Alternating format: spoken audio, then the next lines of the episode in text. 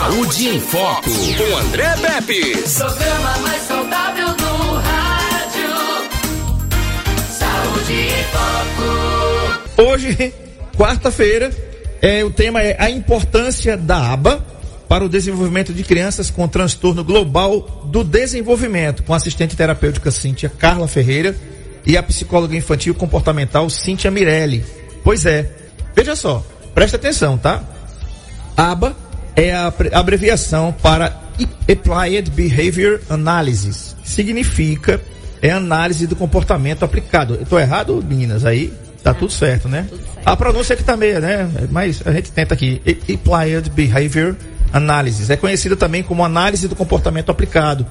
Muitos definem a aplicação de ABA para crianças autistas como aprendizagem sem erro. E sejam muito bem-vindas e muito bom ter vocês aqui.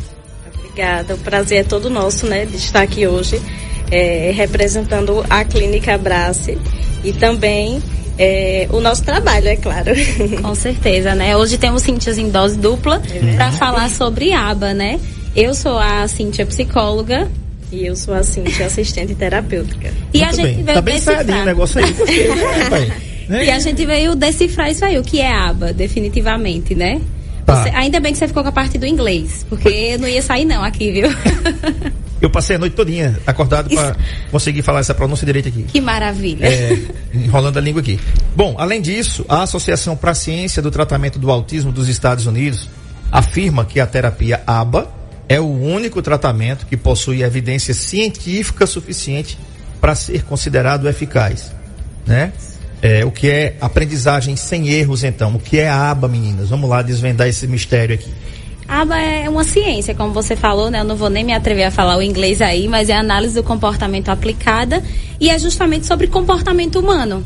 E ela tem ganhado muita evidência é, sobre essa questão da criança com autismo, né? Porque é realmente um ensino sem erros, né? A gente trabalha com esse processo de observação, estímulo e reforço, né? E aí, o que é que isso acontece? Mas, a aba também, a gente é, não só trabalha com crianças autistas não, tá?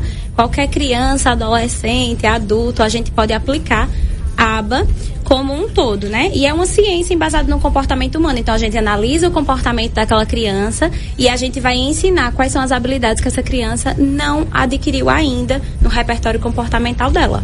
Uhum. A outra Cintia? É, é por isso que na terapia ABA também é muito, muito importante frisar a frequência né? A frequência de horas, a constância de horas que a gente precisa é, fazer na hora da aplicação. E é por isso que o assistente terapêutico é tão importante nesse processo, pois é ele quem vai estar diretamente com a criança e com a família durante essa aplicação. É, geralmente a terapeuta a, faz o programa, né? Faz o programa ABA, a terapeuta ABA, também chamada de analista do comportamento, uhum. é, faz o programa e a tera, assistente terapêutica aplica ele. Pode ser na escola ou no consultório. Ou também pode ser feito em casa, né, Cíntia? No ambiente natural da criança, né? Exatamente. A gente faz programas de ensino, por exemplo, a criança não sabe é, sentar, esperar e aí a gente vai ensinar. A assistente terapeuta é, é o nosso braço, né? Estendido aí no ambiente natural da criança, seja ele na escola ou até mesmo em casa. E aí ela vai dar esse suporte. Afinal de contas, a gente enquanto terapeuta, a gente só consegue estar com a criança uma hora por semana, né? Duas horas aí, lá vai mas o assistente terapêutico é quem está ali realmente todos os dias, deveria estar, né, também. É porque é, a, gente, a gente nem sempre consegue o ideal, né?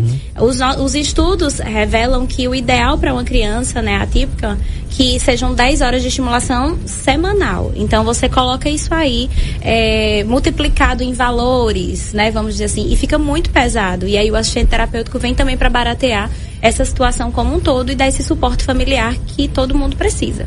É importante frisar também a questão da intervenção, que é uma intervenção para cada criança. É, a gente monta um programa, né, Cíntia, é, de intervenção baseado no que a, a, na habilidade que a criança ainda não adquiriu. E aí cada, cada criança vai ser diferente. A gente não tem como pegar um programa e aplicar para todas as crianças. Então é um programa personalizado. Isso. Pode dizer assim. Por isso que acaba que o tratamento com ABA se torna algo mais é, financeiramente custoso, vamos dizer assim, porque é algo muito é, individual, muito pessoal. E se fosse para um terapeuta, por exemplo, as pessoas me perguntam muito: "Ah, mas para que psicólogo? Para que fono? Para que para que ainda um assistente terapêutico, né? Justamente para baratear o serviço, para fazer com que é, atinja muito mais eficazmente dentro de casa, que é o nosso maior objetivo. Porque se você fosse pagar o terapeuta para estar ali às 10 horas, 20 horas semanais com aquela, aquela criança, é, seria muito mais custoso para a família. Uhum.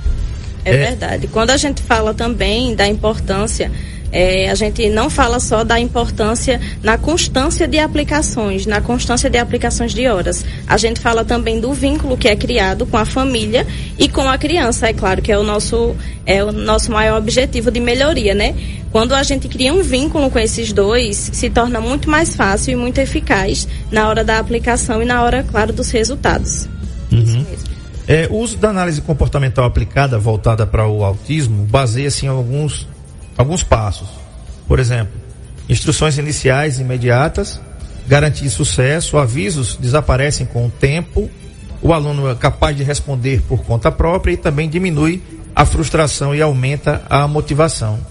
Então, eh, vamos falar um pouquinho sobre isso e como a terapia ABA ela vai interagir com, com, esse, com essa criança atípica, que são as crianças que têm autismo, né? Aprendi isso aqui através do pessoal da, da Clínica Abrace, viu? É, ah, com certeza. Vou esquecer mais nunca isso aí. Pais atípicos, mães atípicas, enfim. São né? todos nomenclaturas, né? Que a gente vai é, diferenciando, de certa forma, todo o contexto, né? Mas, assim, tirando dessa situação infantil é, e todos esses passo a passos que, como a Cintia bem pontuou aqui, a gente precisa é, analisar caso por caso. Mas a gente trazendo para nossa realidade, vamos falar lá um pouquinho sobre reforço, você falou do passo a passo que a gente vai analisar. E aí, por exemplo, é, você chega em casa e a sua esposa fez aquele jantar maravilhoso para você. Uhum. Aí o que é que acontece? Você vai lá e você tem que reforçar esse comportamento, né? E aí fica é tão fácil da gente entender o que é o reforço que a gente usa na terapia aba. E aí você vai lá, dá um beijo, dá um abraço, ai muito obrigada, que delícia. O mínimo elogio que você prestar à sua esposa dentro dessa situação a gente está fazendo aba, né? O dia a dia do ser humano é fazer aba, só que a gente não, não sabe que isso é análise do comportamento, né? A gente, precisa, a gente não discrimina. E aí, esse passo a passo vai ficando mais simples quando a gente coloca em situações do dia a dia. E com a criança não é diferente, né? A gente lá na clínica, a gente preza muito por isso lá na Clínica Abraço, porque justamente a gente tenta reforçar essa criança a partir do momento que ela está dentro da clínica. Ela chegou, a criança apenas sentou na recepção, a gente já está muito bem, meu amor, você está de parabéns, porque a gente está ensinando tanto princípios, mas a gente já está aplicando a ciência, né? A gente já está modelando essa criança para os comportamentos que a gente precisa que ela desenvolva ao longo da vida, né? Das habilidades sociais. É, visando que o objetivo do reforço é fazer com que a gente consiga aumentar a quantidade de comportamento adequado, né? Que a gente chama de comportamento adequado, que é o comportamento que a gente quer que a criança emita naquela hora ou naquele momento, naquela situação. Uhum. Isso mesmo. É, eu já ouvi muito em, em, relação a isso na psicologia, você reforçar positivamente, uhum. né? É, você dá mais valor aquilo que se acerta do que dar menos valor, aliás, mais valor aquilo que se erra. É isso, né? Uhum. Tá, trocando em miúdos, como diria Chico Buarque no, do, das suas músicas, é, é isso daí. Né? Você reforçar aquilo que a pessoa tem de melhor. Até porque, na sociedade que a gente vive, é muito mais contrário. fácil você apontar os erros e valorizar os erros do que os acertos. Isso, a gente precisa modelar a sociedade, então, aí, para ser analista de comportamento. É, porque assim, é, todo mundo tem. É, por exemplo, tem uma bronca terrível com o jogador Neymar, por exemplo, né? Fico muito indignado porque ele cai. Mas ele não cai sozinho, ele só cai na pancada. Aí, assim, às vezes eu fico pensando assim, poxa, André, você não presta atenção nos gols que Neymar faz, mas presta atenção nas quedas que ele leva não é verdade? Ou então que nas quedas que os outros jogadores submetem a ele a, a, a cair.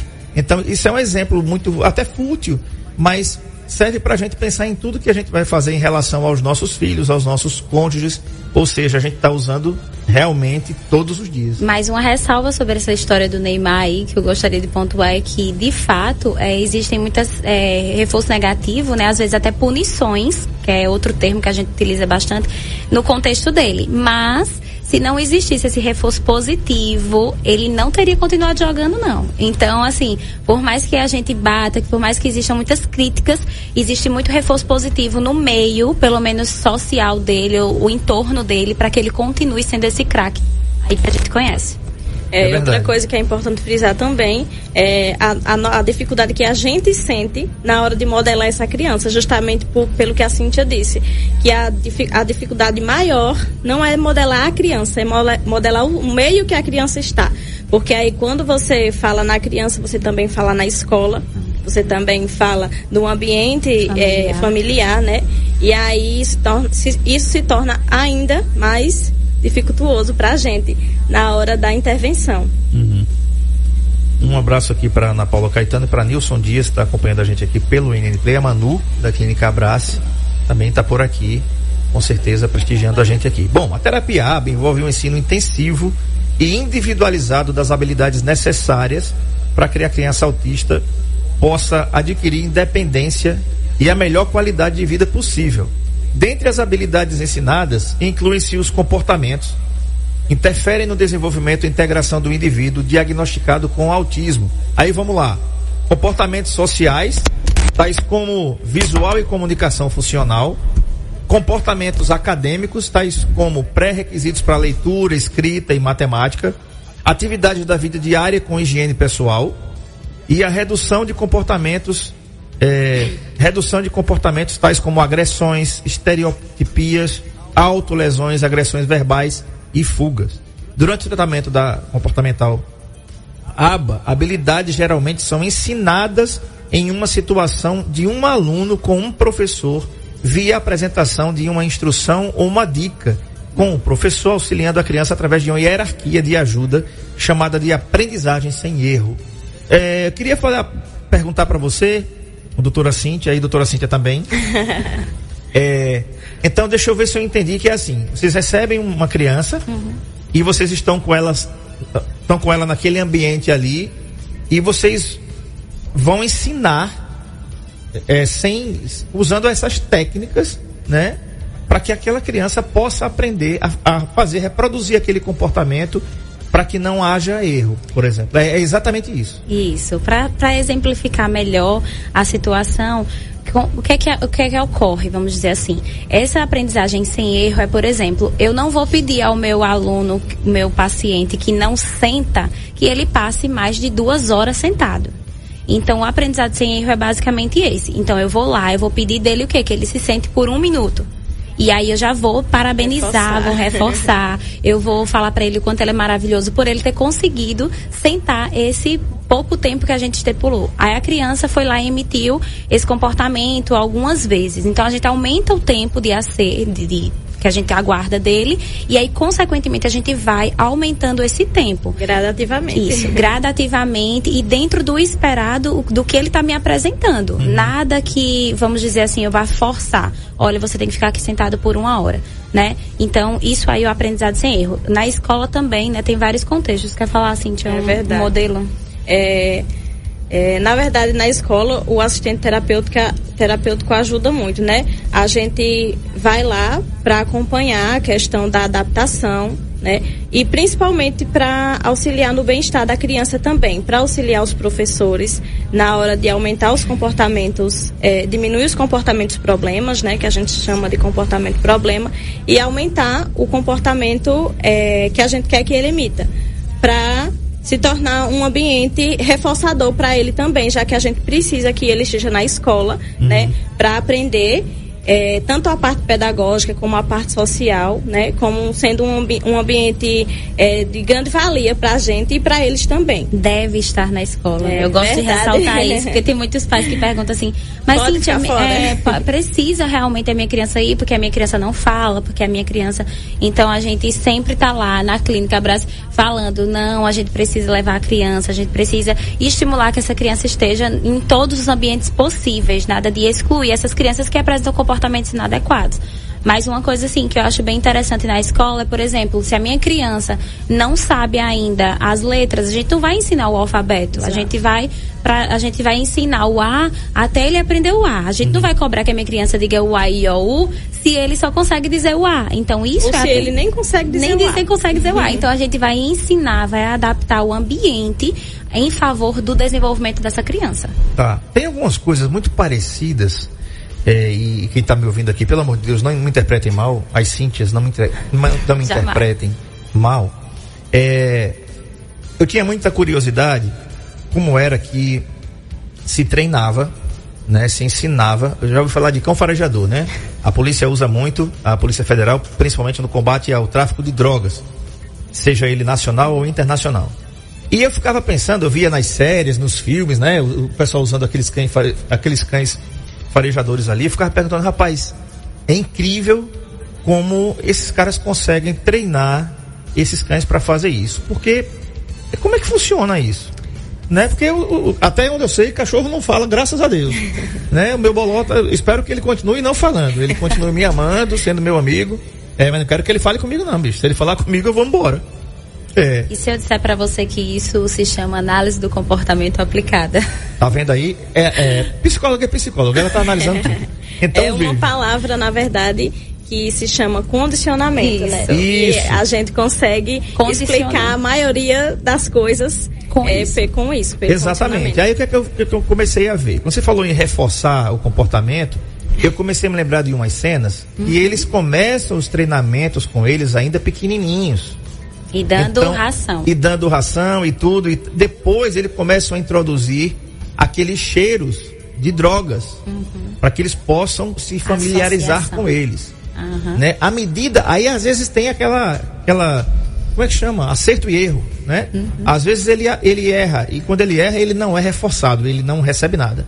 Uhum. Quando eles acertam, eles ganham um biscoitinho. Ele está sendo condicionado. Ele está sendo premiado, uhum. né? Porque ele acertou. Então aquilo na cabeça dele vai ficando assim, opa, eu, se, eu, se eu acertar eu ganho um biscoito, né? Uhum. Até eu que sou mais besta queria um biscoito também. não é não? Então é, é, é, assim que eles conseguem treinar. Por que, que eu trouxe isso aqui à baila? Porque na realidade, o, o comportamento animal é muito parecido, às vezes, com o comportamento humano, acreditem, né? Somos animais pensantes. Exatamente.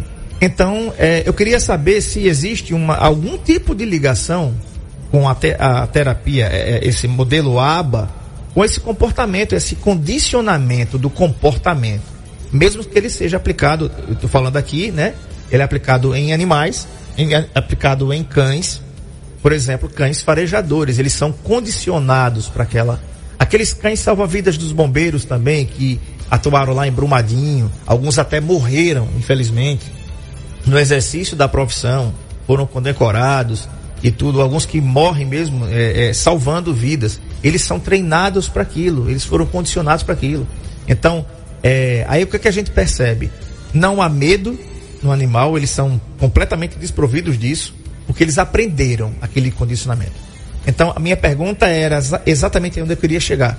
Quando a criança que vocês atendem, que vocês ensinam, que vocês é, trazem a aba para elas, a partir daquele passo que ela deu, ela não retroage mais, já é outro passo que vocês vão dar? Depende do caso. É, como a gente falou, né? É, é muito caso individual. Cada e, caso é um caso. Isso. E, e, na verdade, o que é que acontece? O, o desejo do terapeuta, né? Da gente assistente, é. da assistente terapêutica e da toda a equipe lá da Abrace, é justamente que a criança vá pra frente, né? Que ela aprenda, que ela consiga é, os novos processos de aprendizagem. Mas nem sempre funciona assim. Às vezes a gente consegue é, condicionar a criança a determinados comportamentos e aí, por situações do meio da criança, né? Ela se desorganiza de uma forma que ela retroage no desenvolvimento. E aí a gente precisa partir da estaca zero novamente, recomeçar todo o programa. Que isso aí é, é acaba retrocedendo no nosso trabalho enquanto equipe lá na Abrace. Mas é, existe sim uma relação. Eu tenho muito receio, para não dizer medo, de falar sobre condicionamento de animais e falar sobre condicionamento de crianças porque os pais é, são é meio, meio que aversivo para eles falar, né, Cíntia? Quando a gente propõe certas atividades que falam sobre condicionamento, ah, mas você vai adestrar o meu filho? Tem muito isso na eu análise não, do comportamento. Eu não usei essa palavra justamente para isso. É, mas, É. mas eu trago porque realmente é a dúvida, não é um pai, não são dois. É, ao longo da minha trajetória toda com crianças, eu percebo Várias isso, várias discussões. A gente fica muito tateando como falar. Mas no fim das contas, trocando por miúdos. É isso mesmo. É isso mesmo. A gente vai lá, eu posso trazer um, um, um, um exemplo claro disso. Por exemplo, quando eu quero que a minha criança imita um dá. A criança não fala nada, né? Manu, se tivesse aqui ia ressaltar. É. É, se é, a criança, eu quero um dar da criança. E a criança ama jujuba. Ama jujuba, por exemplo. Era um caso que eu atendia. E aí o que que acontecia? A gente, a equipe inteira trabalhava esse dar da criança porque a gente queria que ele pedisse, que ele falasse. Ele tinha condições já disso. Se fosse mas- de morango era mais fácil, né? É. Mais gostosinha do pacote. é, mas não. Ele adorava. E eram as mais azedas possíveis que ele, que ele gostava. E cada criança é muito peculiar por conta disso. Então, cada criança tem o seu reforçador. E aí a gente solicitava. E aí a gente solicitava, né? Você quer isso aqui? Aí ele fala, dá. Né, e solicitava dá e a criança simplesmente é, repetia, né? No começo ela não repetia e a gente tudo bem, né? Reforçava só pela tentativa e aí gradualmente quando ela falava dá, a gente entregava um pedacinho de jujuba basicamente para essa criança. Então esse comportamento foi modelando, modelando ao ponto de do dar a criança tá falando hoje até xingando a gente. É, e quando Bacana. ela falou em questão da jujuba, é porque aquilo era muito reforçador Reforçador para pra a criança. Tá, que pode né? ser outra coisa. Isso. Pode ser um criança. chocolate, pode ser um urso de pelúcia, sei lá, um animal. Algo depende. que seja reforçador, que a gente acha que, pra, que, ela, que ela acha que vale a pena falar para poder ganhar. Isso. Já que a Tem gente que valer quer- a pena. É, tem que valer a pena para ela. Muito bem, entrevistando a assistente terapêutica Cíntia Carla Ferreira e a psicóloga infantil comportamental Cíntia Mirelli. O tema, a importância da aba para o desenvolvimento das crianças com transtorno global do desenvolvimento. Elas são da clínica Abrace, né? Elisângela Ferreira diz o seguinte, ela diz assim, meu filho tem sete anos e não consegue fazer cocô na bacia. Já tentei ajudá-lo e não consegui. Ele faz xixi, mas não consegue sentar, pois tem medo. Me orientem, por favor. Elisângela Ferreira. E aí? Pode até não parecer, mas é comum. Muito. Esse, esse relatório dos pais lá no consultório. Demais. Lá, lá na clínica Abraço, acho que 80% dos casos a gente tá passando pela É. mesma situação, né? né? De fato, o processo de fazer xixi deve estar mais bem instalado porque ele é menino e faz xixi em pé, né? Já tem essa facilidade, né, Cíntia? E aí essa parte do fazer o número dois, vamos dizer assim, precisa de processo de adaptação. O porquê do medo? Vamos analisar a questão como um todo. Por que, que a tua criança tem medo? Sempre foi assim? Ou ela já fez em algum momento e agora não faz mais?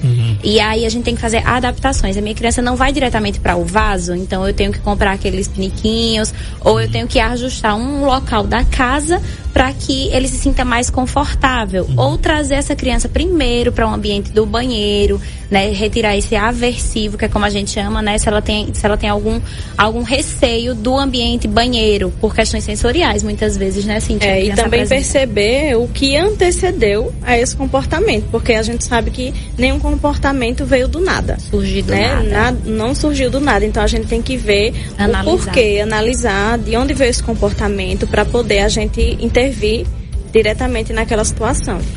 De forma geral, ela precisa é, primeiro ter um norte no sentido assim de realmente compreender o caso para poder a gente dizer ao certo o que deve ser feito. Porque a- acho que seria negligência, né, assim, de a gente dizer, olha, faça assim, Sim. que a gente não consegue é, ter um respaldo do que está acontecendo de fato com essa criança, né? Então, Justamente porque cada caso é, É um um caso. Certo. Olha, é, teve um. A gente falando nisso aqui, eu me lembrei de uma mãe, a dona Vânia, ela mora lá no, no Canaã. E alguns anos atrás ela teve com o Pedro, filho dela aqui. Vou citar isso aqui novamente porque foi uma coisa, na, na época foi muito engraçada. Né? Hoje o Pedro deve estar com 16 anos, se eu não me engano, 16, 17 anos, já é um adolescente, né? E é o seguinte, ele, ele, ele é autista, ele é especial e Marco Aurélio, vou mandar um negócio pra tu aí pra depois do final da, da entrevista tu colocar, tá? Programa ao vivo a gente faz assim mesmo. E, a- e aí é o seguinte, o Pedro, ele começou a olhar as galinhas a colocar os ovos. Ele começou a achar interessante. E ele também não conseguia fazer o dois. O que, é que a dona Vânia fez? Disse, olha, ele tá, ele, ela, a galinha dele tá fazendo dois. Entendeu? Isso, isso ativou nele aquela vontade. E ele começou a fazer o dois pensando nos ovos da galinha. Entendeu? Aí volta aquela história do que é reforçador para cada criança, né? Porque Entendeu? nesse caso especificamente, né, o Pedro, Sim. ele via aquela galinha como algo muito positivo dentro da rotina dele. Era muito bacana ver a galinha colocando os ovos. Então ele queria colocar ovos né? Então essa substituição do ah, a galinha faz o número dois foi uma sacada da mãe ali para fazer com que, né? Tem situações, por exemplo, que quando a criança não faz o xixi, a gente desenha, coloca adesivos no vaso, né? Lá, olha, vamos acertar a bola. Você é o Neymar, você é topado, você tem que acertar a bola. E a criança vai lá tendo aquele controle. Então é caso para caso. A gente tem que adaptar dentro da rotina da criança. Ó, galinha hoje em dia aqui na cidade a gente não tem, é, né? Então a gente tem que fazer adaptações. É, a gente já não tem mais aquelas casas, aqueles quintais grandes, né? Não. Que dá para criar a galinha. A galinha, é, a galinha hoje é morrer de tédio, porque tem, os quintais têm dois metros, tudo de, de concreto, né? Não dá para ciscar, né? Dá Nunca não. fui galinha não, mas não dá para ciscar no negócio de dois metros, né, Edmilson mesmo? Não dá pois não é. mesmo, dá não. Pois é, eu tenho um irmão que diz assim, André, se botar o seu juízo numa galinha, a galinha cisca para frente. mas deixa para lá. Vou nem é. comentar. Veja bem, é, o que eu queria falar com vocês é, era exatamente isso. E como é a reação dos pais, Cíntias? Vou usar no plural aqui, as Cíntias. Como é que é a reação dos pais quando vocês estão usando uh, o método ABA nas crianças e os resultados, como são? É, inicialmente a resistência, né? Porque tem toda aquela explicação que a gente já deu, né? Quando a gente vai explicar o que será feito, é, como será administrado a sessão, os programas específicos, eles ficam um pouco receosos de pensar que a gente está realmente adestrando é, o filho deles. onde, anda, onde entra a discussão. Isso. Né, Cíntia? Isso. Sobre o treinamento. Isso. O treinar, de, de treinar os pais também faz é. parte a gente ensina gradualmente, até porque a gente está ali em um momento específico, né? A criança, ela está com os pais ali 24 horas, né? Então, e aí eles têm que dar continuidade, né? Do, do, do passo a passo. Eu fico pensando aqui como pai, né? Eu tenho meus, é, vamos lá, os meus dogmas, as uhum. minhas crenças, uhum. mas ao mesmo tempo eu tenho um filho, uma filha que eu amo e que eu quero vê-los ter uma vida normal como outra criança qualquer.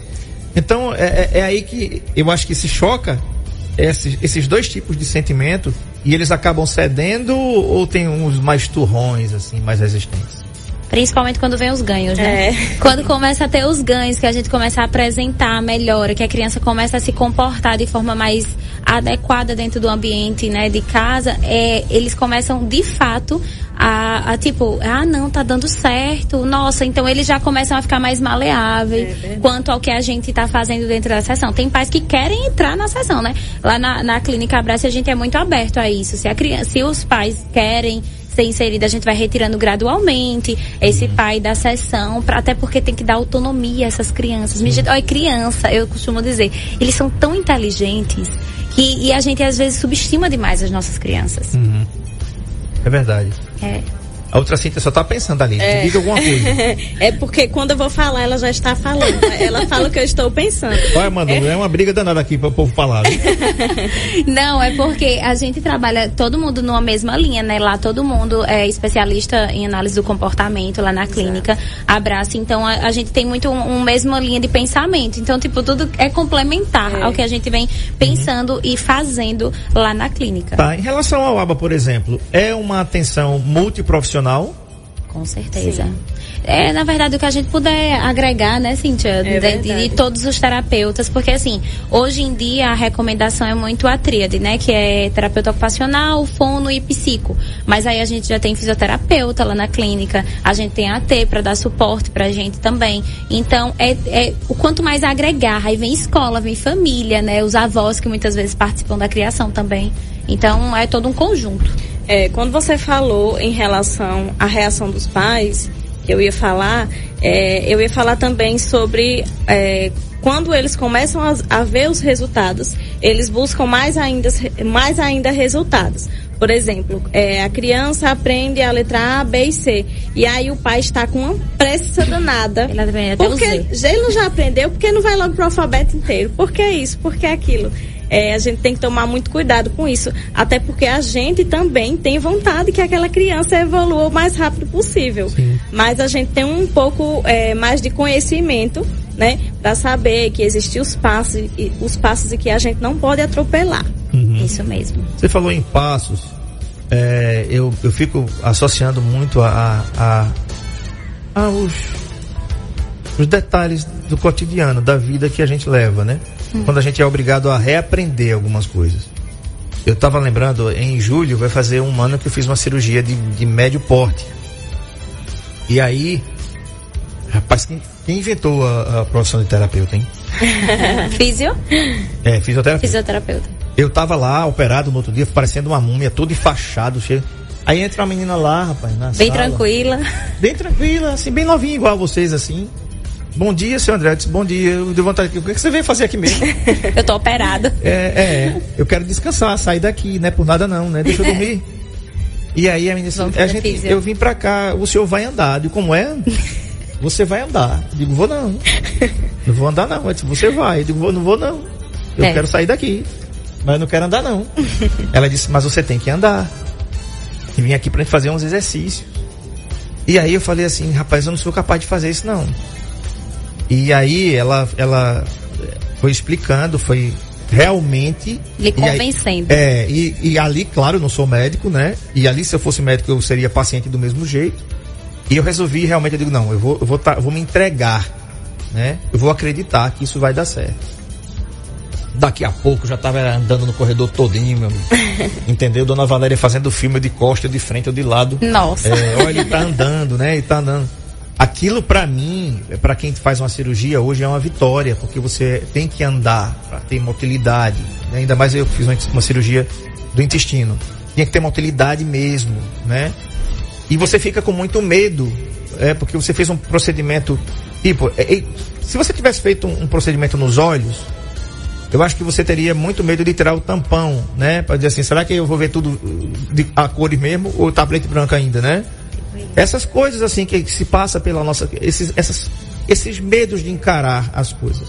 É porque a, a, vida hoje em dia está tão acelerada que a gente não se dá conta dos pequenos passos que a gente dá ao longo do desenvolvimento. Por exemplo, a gente espera muito que um bebê ele comece a engatinhar, que ele ande. Mas a gente não tem essa mesma paciência quando é um adulto que faz uma cirurgia. Por exemplo, uhum. a gente quer logo que traga, ah, deixa de moleza, levanta logo daí, né? E a fisioterapeuta, ela vem com esse suporte, tipo, ela sabia da sua capacidade, sabia do que você conseguia fazer e, e tipo, ela ia lhe dar um suporte profissional ali. Tanto Exato. que você ficou andando de costa de rede e tudo que foi jeito, não foi? Pois é, fiquei passando. Só faltou fazer o Moonwalker do Michael Jackson na Nossa, um dia após a cirurgia. Ela, um dia, é, e, ela, e à tarde ela voltou lá, né? Ela disse, aí, Valéria, como é que tá isso? Ele já tá, solta a buraqueira, já foi lá sozinho, andou, já voltou pra cá. Ele já quer sair daqui. Disse, não, não pode não, tem que ficar aqui um pouquinho ainda e tudo. Mas o passo dia, a passo foi fundamental. Com certeza. E você realmente, tipo assim, é difícil você colocar o primeiro pé e apoiar no chão. Depois. Entendeu? Você precisa reaprender pelo menos alguns minutos, né? Você diz assim, rapaz, será que eu vou conseguir? Né? consegue. É, é verdade. Como e isso serve também para os nossos papais, né? É. Porque é, eles sentem esse medo também quando eles chegam no consultório, principalmente quando está ainda naquela fase de descoberta, que pegou algum diagnóstico ou alguma coisa do tipo. Então eles ficam realmente com esse anseio também, com esse medo. E aí quando ele vê que o negócio está funcionando, Aí eles sentem a mesma coisa que você, que a coisa realmente precisava ser assim, que está fluindo, que é assim que tem que ser. Isso mesmo. Perfeito. Dessa forma. Muito bem. Eu conversei aqui então com a assistente terapêutica Cíntia Carla Ferreira e a psicóloga infantil comportamental Cíntia Mirelli. Elas são da Clínica Abrace. Isso. Vai aparecer aí na sua tela, tá?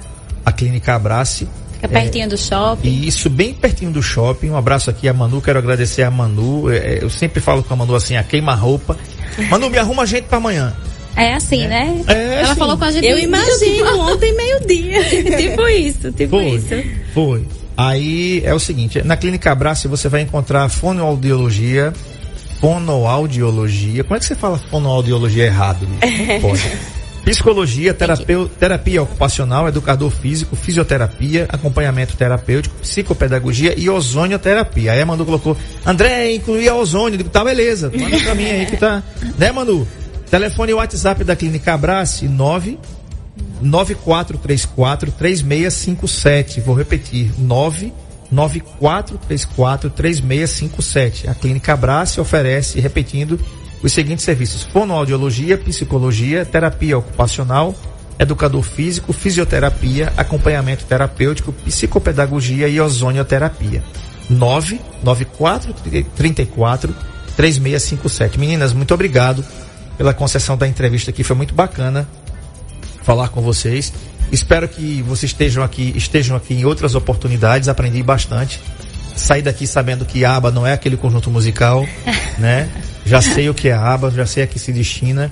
E assim, os pais, né, os, os pais que tenham seus filhos é, que precisam desse tipo de acompanhamento, gente, não tenham medo não de entregar, não tenham medo de se entregar ao processo, ao tratamento, né? ao processo, né? Os profissionais aqui tão, são formados, elas são bem novinhas, viu? bem mais que vocês e que eu, mas assim são super competentes e vão ajudar os seus filhos a terem uma qualidade de vida é, bem melhor e uma qualidade de vida em família, que é o mais importante em sociedade, que é o que a gente precisa, né? Uma, so uma sociedade mais justa, mais solidária, mais humana e que tenha sentimentos mais profundos de amor um pelos outros. Que a gente tenha essa capacidade de amar realmente as pessoas incondicionalmente. E que a gente possa incluir as pessoas não somente na sociedade, nas nossas vidas, mas também incluí-las num processo chamado vida. É e aí a gente nasce com ela e a gente quer viver o máximo e desfrutar dela o que a gente puder. Muito obrigado, foi muito bacana ter vocês aqui, né? Nossa, é, muito obrigada Desculpa também. a minha comparação aí com a Luciana Vendramin, tá? Não, eu, eu me senti elogiada, para ser sincera, né? Ama, amassou meu ego, né? tá vendo aí? É. Tá muito vendo aí, obrigada Manu? também. Tá vendo aí, Manu? Tá só mandando artista pra mim aqui. Olha. Saudade de você. Muito obrigada também, né, por toda a participação, pela interação aqui sobre mesclar sobre vários assuntos. E espero que todo mundo tenha compreendido sobre a aba, sobre um pouquinho do desenvolvimento infantil. E a gente fica ah, nas redes sociais, né? E em outro momento por aqui também. Perfeito. É verdade. Com certeza, Nosso- não vai faltar Nosso maior objetivo é levar é, não só o nosso trabalho, mas também como informação, né? E esse, esse aqui é um meio muito bom para isso. Muito eficaz. É Tá verdade. bom, obrigado. Excelente tarde pra vocês. Amanhã a gente Obrigada. volta com o Dr. Luiz Marcelo. tchau. Tchau, tchau. Valeu, gente. Com o Dr. Luiz Marcelo falando sobre incontinência urinária. Até amanhã. Tchau.